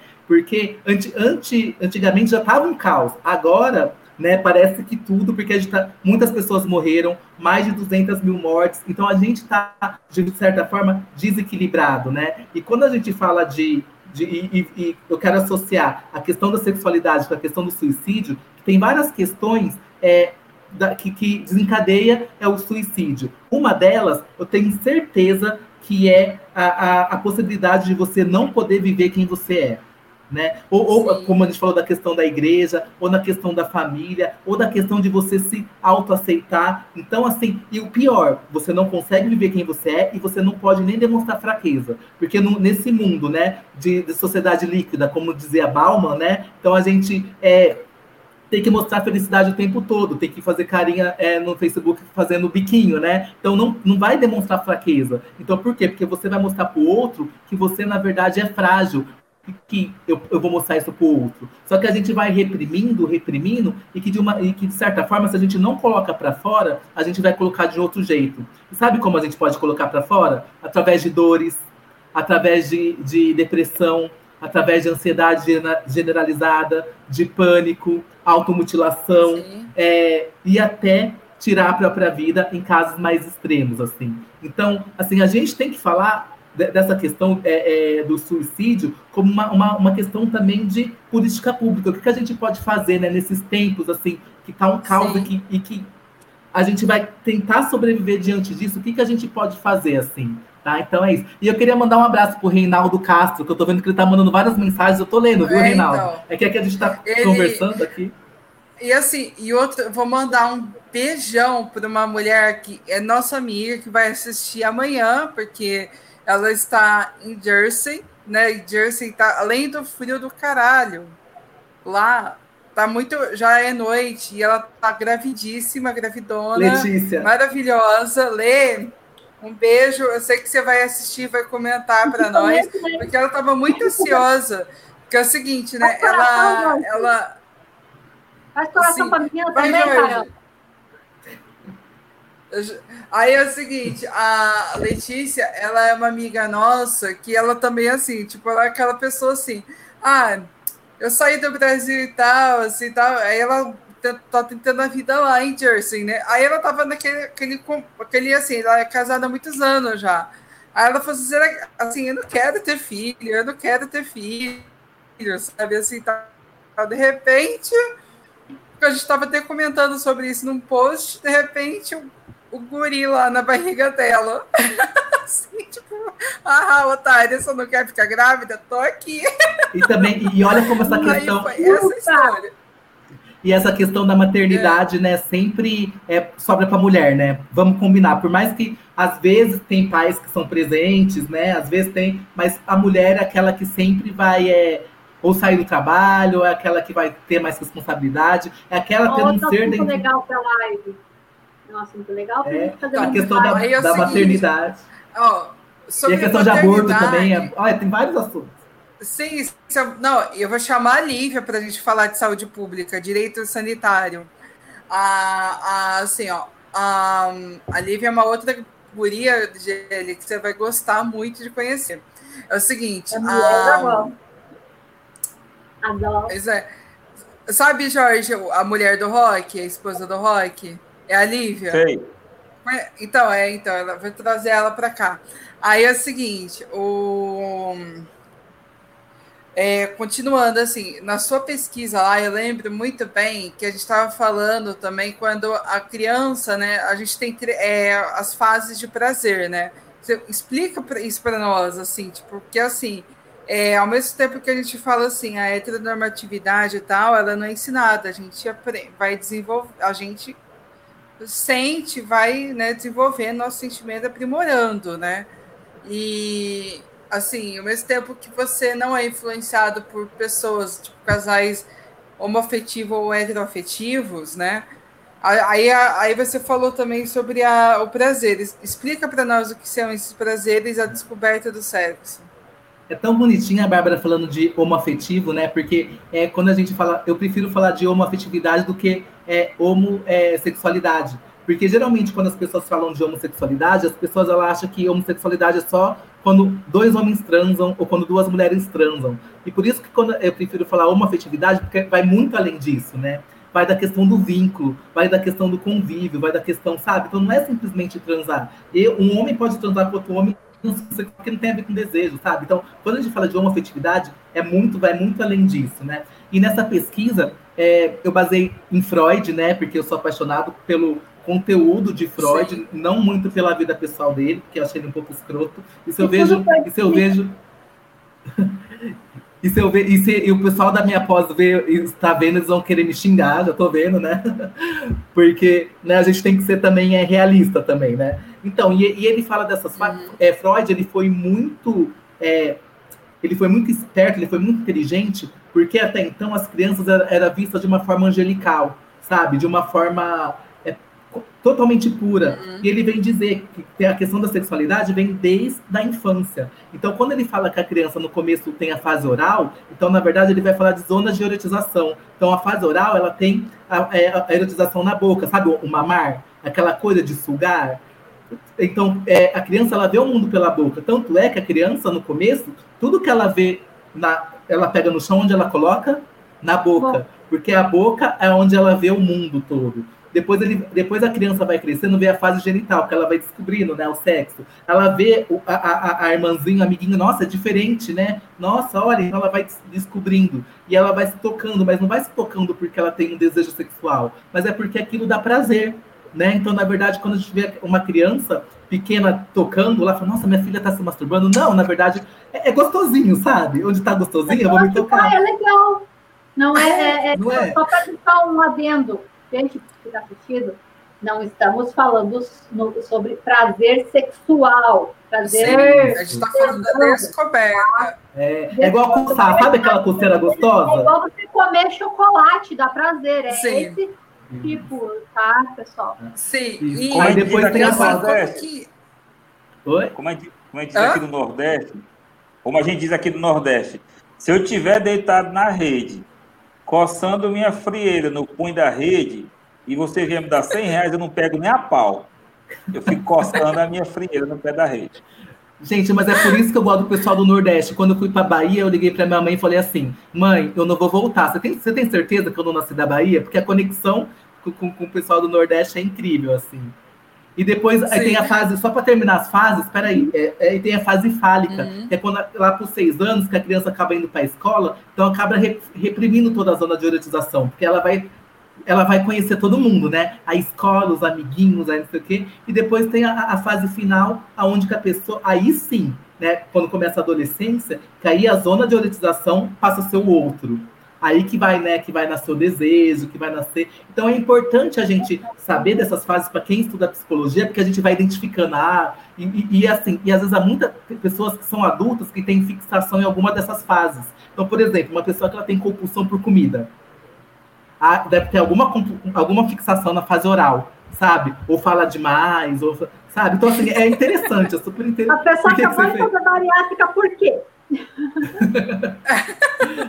a nossa bariátrica é, é, é, bem. É, é bem, é, como que eu falo, invasivo, né? Aquela questão de bastante, é bem. É por isso que tem que trabalhar bastante psicológico, senão volta, né? Porque eu já eu fiz é. estágio num centro bariátrico aqui de São José do Rio Preto, que como que a gente tem que primeiro trabalhar a mente da pessoa, né? Da questão de ela parar de pensar Sim. gordo, entre aspas, né? Porque, porque senão acaba voltando. Mas é isso, gente, a, questão das fases. A psicologia, ela é muito complexa, mas é fascinante, porque o ser humano é complexo e fascinante. Assim, aí assim, continuando, assim, quando você vê uma criança se tocando ali para descobrir e tal, tem muitos pais que tão, vão assistir essa live, vou até assim, tipo, sabe assim, tipo, como chegar na criança e falar, para de fazer isso daqui sem traumatizar a criança. Você lembra que eu contei a história da barata? Que, a, que o pai pegou, é, pegou a barata, vai bater, não sei o quê. Se você falar assim, tira a mão daí, isso pode causar, sem perceber, um trauma na sexualidade da criança quando ela crescer. Então é você sentar e explicar: olha, isso de se tocar é legal, mas tem lugares para fazer. Quando você tiver vontade, você pode ir no banheiro. Mas para o pai, como é um tabu, imagina falar isso para um filho.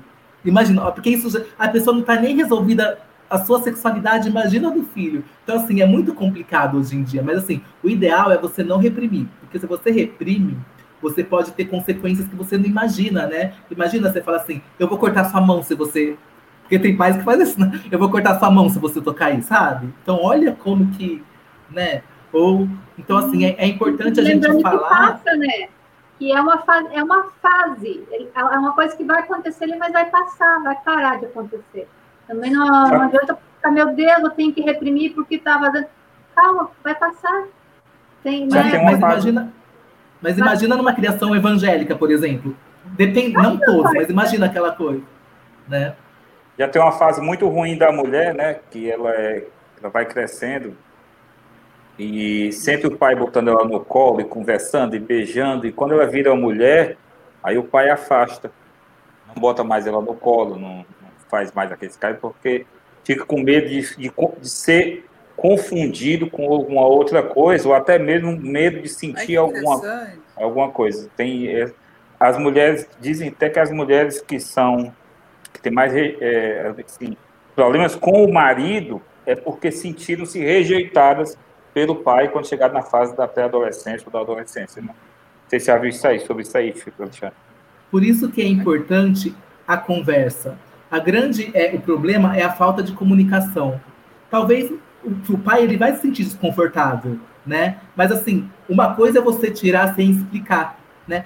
Outra coisa é você, de certa forma, ir conversando, falar, olha, agora você é, é, uma, é uma mulher, é uma moça, sabe aquela coisa de gente. O, o, o, jeito de conversar que é importante, só que isso que é muito difícil. Eu não, eu não recrimino muitos pais, porque eu não recrimino muitos pais, porque eles não sabem do jeito que, que eles fazem do jeito que eles podem, o jeito que eles conhecem, entendeu? E às vezes é difícil. Como que ele vai fazer uma coisa que eles nem sabem direito o que fazer?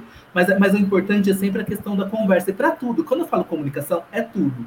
Né? A comunicação entre família, entre amigos. A gente vê tanta discórdia porque cada um está falando uma coisa, está pensando outra coisa, e na verdade estão falando a mesma coisa, sabe? E quando a gente fala da questão Sim. da sexualidade, é ser tipo aberto, sabe? É aquela questão de e para que isso não seja um problema. A gente já tem bastante problema, vamos combinar, né? Então, tirando um problema da frente, a gente vai resolver os outros da melhor forma. Exatamente. Aqui, ó, mostrar aqui essa mensagem aqui que o Reinaldo mandou pra gente. No meu, no meu caso, a primeira masturbação ninguém falou nada, foi instintivo. Bagulho BG, eu não sei quem é esse BG, viu? É, eu vi e assustei com, me assustei com a sensação. Na minha é, geração fez falta. É a descoberta, né? É a descoberta do prazer. Então fez falta muito Exato. papo. Sim, é. Eu acho que os pais de agora estão psicologicamente mais preparados para esse tipo de conversa. Exato. Né? Alexandre, Não. me responde uma coisa, por gentileza. Você já encontrou traçado algum paralelo entre a agressividade é, com, com a classe LGBT, com a, assim, pessoas do, do, das igrejas evangélicas? Assim, só para contextualizar, eu, eu, tenho dentro da, da, da empresa que eu trabalho uma pastora evangélica. Ela faz parte do quadro funcional, ela, mas nas outras áreas é pastora evangélica. E eu, um dia desse, gente estava conversando sobre isso e ela, e ela diz que a, aí ele, ele, tem todo aquele texto, né? A Bíblia, a Bíblia, na Bíblia bem clara, o homem nasceu para a mulher, a mulher para o homem e para a procriação. Esse tem todo aquele, todo aquele argumento dele. Não existe. E a gente, levando lá para trás, os vídeos da Damares, onde ela tinha vários discursos de ódio em relação a isso, né? Quem acompanhou isso antes da Damares ser ser ministra, Sim. sabe o que, que ela fazia, que é aquela. Eles, eles pregam o terror para no final dizer, olha, por isso nós precisamos defender nossa família, votem nos deputados da igreja evangélica, da bancada evangélica, né? Então, eu estou perguntando a você sobre isso, porque na, no debate que eu tive com ela, eu disse a ela o seguinte: é, quer dizer que a, a, a Bíblia fala isso, mas qual Bíblia? A sua? a, a de Jesus Cristo, né? Certo? E, e, Deus não criou o mundo? E a Bíblia lá do, do, do, do dos budistas diz também? A Bíblia lá do, do, do, do muçulmano diz isso também? Que Deus é esse seu, que ele determina qual, qual a sexualidade da pessoa. E lá nos outros, no resto do mundo todo é assim. Então, eu quis mostrar para ela que a, a, fala dela, que inclusive ela depois falou sobre o fim do mundo, e esse fim do mundo, para mim, é para quem morreu. Porque essa Bíblia, a Bíblia foi criada há quantos milhões de anos? Quantos mil anos, né? Então, esse mundo já acabou, porque estão sempre dizendo que o Apocalipse está próximo, que o Messias é o Bolsonaro e que agora essa. essa pô, tem que fugir um pouco do assunto, mas é mais ou menos. Para o outro lado. Hã? Não, mas né? tudo converge nesse assunto, porque a política e o ódio do Bolsonaro é. reina forte aqui. É. Não é uma coisa é. assim, tipo. Mas é quando fala dessa questão. Quando, quando falo dessa questão é da religião, é muito complicado, porque ela pode ser tanto fazer muito bem para o indivíduo e tanto fazer muito mal. Então depende muito da pessoa, né, do que ela entende e o que, que acaba reproduzindo. O que eu percebo é que muitas vezes na questão da Bíblia, a pessoa ela acaba utilizando o discurso só naquilo que te convém. Porque quando ela vai falar da, da, de que Deus fez o homem e a mulher, ok, tá na Bíblia. Mas também tá na Bíblia que, por exemplo, que não pode trabalhar de sábado. E a pessoa trabalha de sábado.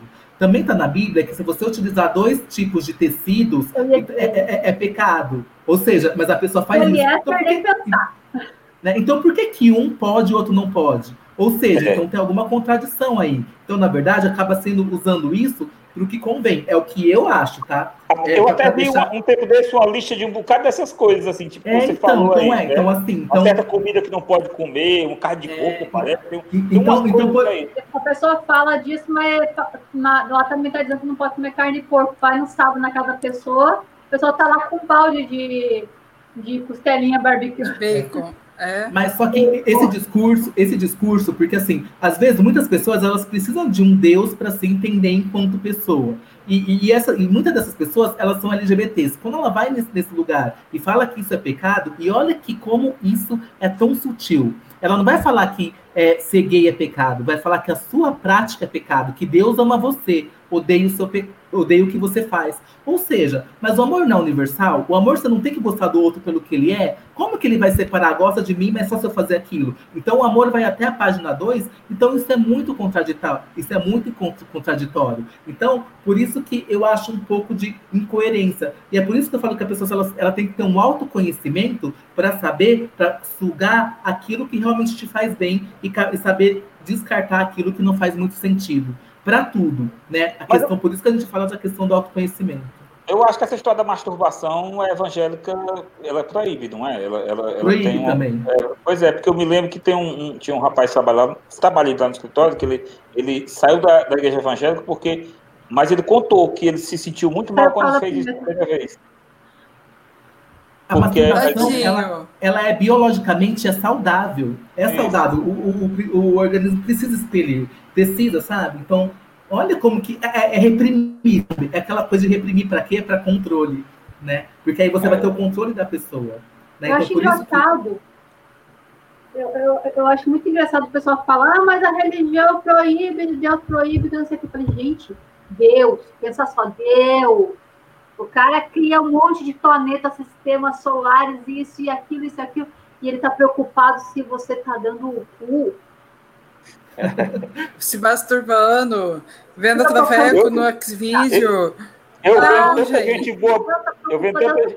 Mano, ele tem que cuidar de quantos sistemas, quantos planetas, sabe quantas raças pode ter aí, né? É, eu vendo, eu vendo. Você está olhando esse vídeo. Eu vejo tanta gente boa, rapaz, coração bom que morre cedo, tanta gente ruim que continua vivo, que eu tenho hoje cada dia mais certeza de que a Terra, na, na verdade, é o inferno de outras vidas. Entendeu? Você aqui é o inferno de outras vidas. Tem uma vida muito melhor que você fez alguma coisa errada, você vem para cá. Aí você paga os pecadinhos aqui e sobe. É, é verdade. E eu queria só para. Eu acho que já deve estar esgotando o tempo, eu queria para finalizar que vocês falaram de política. Vocês uhum. falaram de política, né?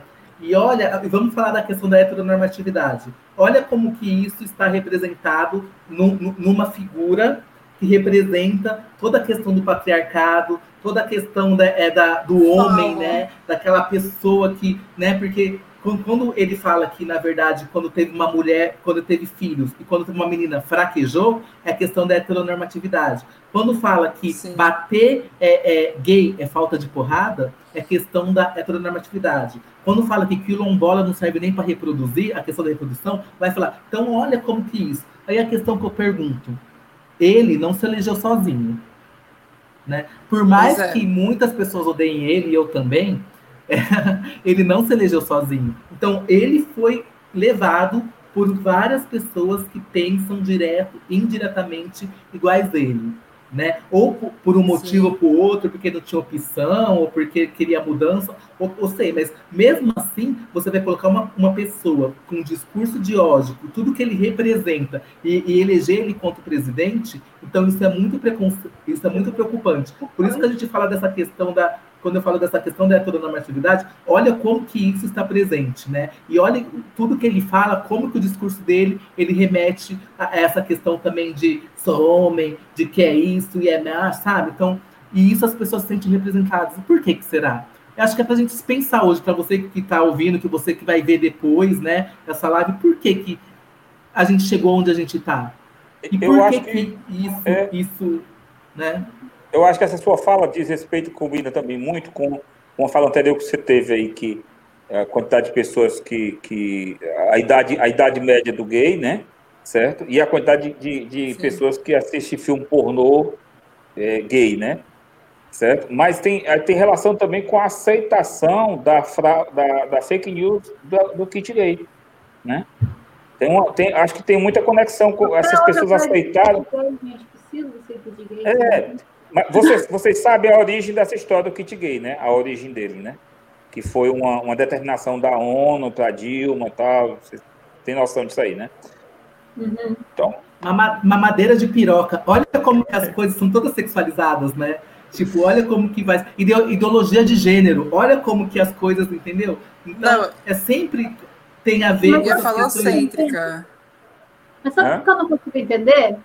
É, eu, eu, não consigo aceitar, na verdade. É, eu acho que a pessoa, a pessoa que vai se encaixar nisso que eu vou dizer é uma pessoa que realmente terapia ajuda, sabe? Precisa de terapia, porque é, o, o homem tem um discurso de ódio com gays, tem um discurso de ódio com mulher, tem um discurso de ódio com, com negros.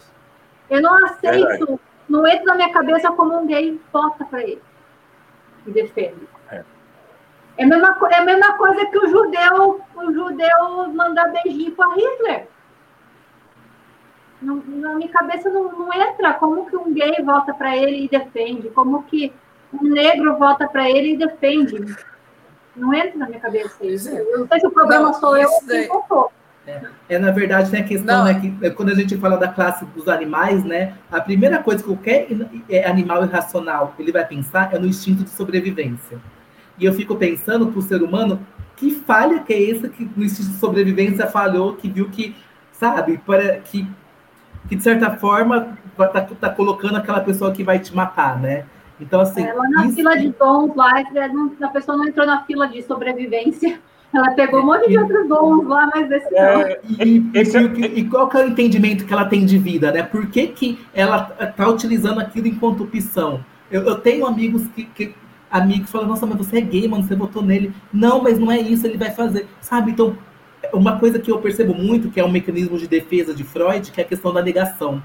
Né? A negação, eu só vou acreditar naquilo que eu quero, porque se eu acreditar em todo o contexto, eu vou ter que lidar com a dor. Lidar com a dor é diferente, então eu não quero. Então, na verdade, eu só vou escutar aquilo que eu quero para uma justificativa para mim continuar sendo, entre aspas, feliz. Então é bem complicado. O ser humano é complexo, né? E, e dá nisso, é. né? No final. Sim. Ah, assim, ó. Alexandre, você sabe que eu te amo, que a gente é amigo não só virtual, mas a gente dança Adorei raça vocês, negra. Gente. Ele já, ele já me viu dançando raça negra, tomando cerveja. Meu tá? Deus, então, assim, aí é, é, é, é buraco para baixo. Né? É raça negra. é amor e raça negra. É, por favor. Uma ilusão. Aí, né? Ele já me viu, ele já me viu falando no microfone, também pronunciando com maior galera da política. Mais é, radical é assim, né, Eu queria, eu queria é. agradecer pelo convite. Muito obrigado, Sim. Bárbara. É, muito obrigado, Jorge, Gélia. Assim, na verdade é uma troca, né? A gente vai, a gente só Sim. vai aprendendo mais porque a gente vai trocando. Tô, eu vou levar hoje um pouquinho de vocês e, e vou deixar, espero que eu deixe assim. Ó, é o canal quem, é seu quem... também, viu? Para quem é, quiser conhecer meu trabalho, eu tenho um site, é alexandrepsicologia.com.br. alexandrepsicologia.com.br. Essa semana eu estou então fazendo uma série. É, é, é, essa semana eu estou fazendo uma série é muito legal, porque a gente está no, no, mês da visibilidade trans. Então, estou fazendo uma série de vídeos que chama assim: Como não ser escroto ou escrota com a população T. Então, eu dou dicas, sabe? Rapidinho, e falo assim: olha, por favor, é, não tenta, é, não pede para ver fotos da pessoa da travesti quando era antes da transição, porque você não sabe como que é a sua relação com, com ela, com a identidade. E você pode é, ocasionar gatilhos que a pessoa não vai saber lidar. Então, por favor, sabe, eu vou, eu vou dando essas dicas, sabe? Que acho que é interessante que as pessoas fazem sem perceber e acaba sendo escrota, assim. E muito obrigado, assim. É alexandrepsicologia.com.br. Adorei vocês. Muito obrigado. E eu vou colocar também, eu já coloquei o canal do Alexandre aqui também na descrição. É, é o seguinte, só para assim, aí antes de terminar, é o seguinte, sobre o podcast, sobre o conteúdo do date ruim, a gente vai falar apenas é, coisas mais leves, assim, aquele date que realmente deu ruim. Entendeu? Aquele ah, assim, que você encontrou. Sabe, sabe daí que é, você chegou, o cara tava com bafão, ou você chegou lá e o cara soltou um pum, a menina soltou um pum, ou chegou lá, é. era, era tua irmã. Isso aí, então. Não, aí assim, nós estamos pegando as histórias mais engraçadas. Eu estou mostrando assim, tipo, vai ter relatos de pessoas falando, mas tipo, vai ser tudo em podcast. Não vou lançar no canal. Então vai ser muito interessante. Aí depois o Alexandre vai fazer os react também junto. Analisando. Vou, é. Até o Jorge. V o Jorge, combinar, o Jorge... vamos ver. Sim, aí o Jorge também vai. Ele já fazer uns reacts de date ruim. Você acha, Jorge? Eu tenho que ver qual é esse aí, né? Assim, o date ruim é aquele encontro que deu ruim. É aquele encontro, assim, é o primeiro encontro que ah, deu ruim. Entendi, tá certo bolar uns é, aqui, então. né? Curtir, né? é, bom, gente, aí curte, se inscreva no canal do YouTube, é importante pra gente. Tem também o nosso canal lá na Twitch TV, dá uma força pra gente também lá. E muito obrigada a todos. Sim, sim. E bom, vamos lá então. Até mais então, gente. Até semana que vem. Tchau, tchau. tchau. Obrigado. Até mais. Ai.